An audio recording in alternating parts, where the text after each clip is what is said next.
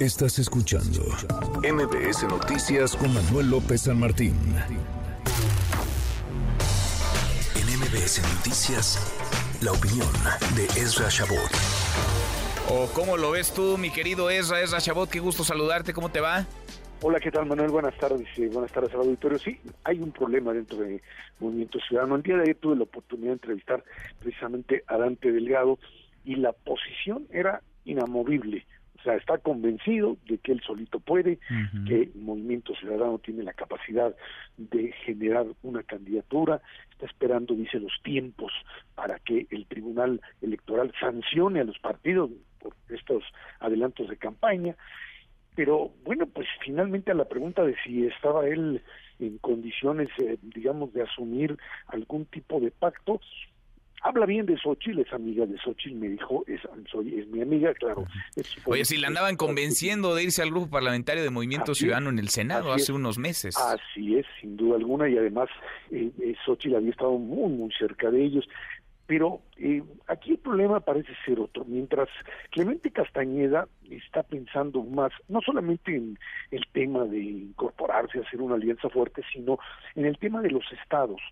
Esto que Samuel García decía, tiene toda la razón. Finalmente, cuando, eh, acuérdate que lo que hizo Movimiento Ciudadano en el Estado de México es el detonador para lo que le está pasando a Samuel en Nuevo León, en el Estado de México, pues eh, decidieron ellos que retiraban a Juan Cepeda de la candidatura y con ello le abrieron el paso a el propio a, Morena a Delfina. Ellos dicen bueno pues es culpa de también que me importa eso es culpa de la, alianza que no pudo ganar pero bueno lo, lo, cierto es que ahorita le están cobrando en Nuevo León el retiro y el unas, unas semanas antes de, de, la elección en el Estado de México, decir abiertamente que pues ellos no iban que con el PRI, lo que dijo Dante, con el PRI ni a la esquina. Eso es el planteamiento. Su problema tiene que ver, y creo que en este sentido es muy importante lo que hoy Enrique Alfaro allá en Jalisco plantea, porque ahí sí hay elecciones para gobernador y Alfaro estaría, parece convencido de que si no tiene el apoyo de otras fuerzas políticas dentro de Jalisco, pues no le será posible eh, mover la elección y hacer ganar a un eh, contendiente, a uno de los de los suyos que se, estaría ahí por disputar la gubernatura. Hay un, problema, digamos, de definición dentro del movimiento ciudadano.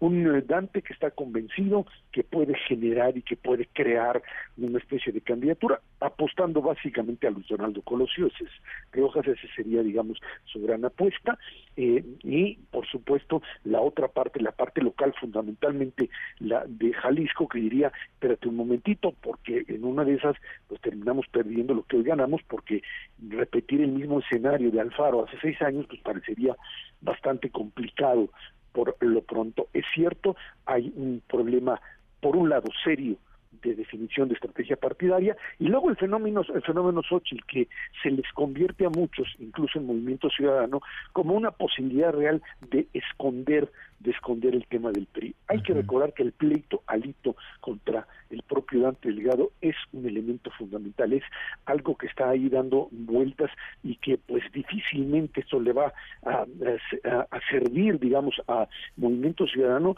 para establecer una alianza. ¿Qué haces ahora? O sea, ¿cómo te alías al bloque PRI-PAN-PRD cuando has dicho abiertamente, pues no, el Titanic y todas estas Es que, a ver, parece que ahí es lo que te estorba es Alito, ¿no? Lo que te está estorbando es Alito, no solamente a MC, y le estorba a varios, le estorba a varios priistas. De hecho, le estorba, no lo dice y no lo puede decir en estos momentos, vaya, iría en contra de sus propias probabilidades de éxito, pero estoy seguro que le estorba a Xochil Gálvez. Es decir, Xochil Gálvez probablemente se sentiría más cómoda y otros también, quizás Santiago Krill, caminando con MC, con una marca con menos desprestigio como MC, que con el PRI de Alito, de Alejandro Moreno, con el que hay que lidiar, pero vaya, nadie quiere una fotografía, nadie quiere verse en público con Alejandro Moreno Cárdenas. Así es, el problema es que si te deshaces del PRI, esa, esa fuerza política no desaparece por sí misma, sino o se convierte en una parte de Morena, cosa que pues parecería ya difícil de manejar en este momento, o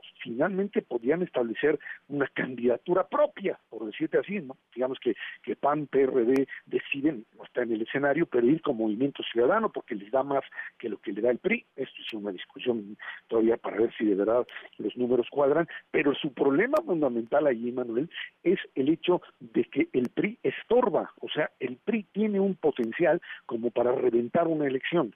Y en ese sentido, por eso es que dices, la oposición tiene que estar unida.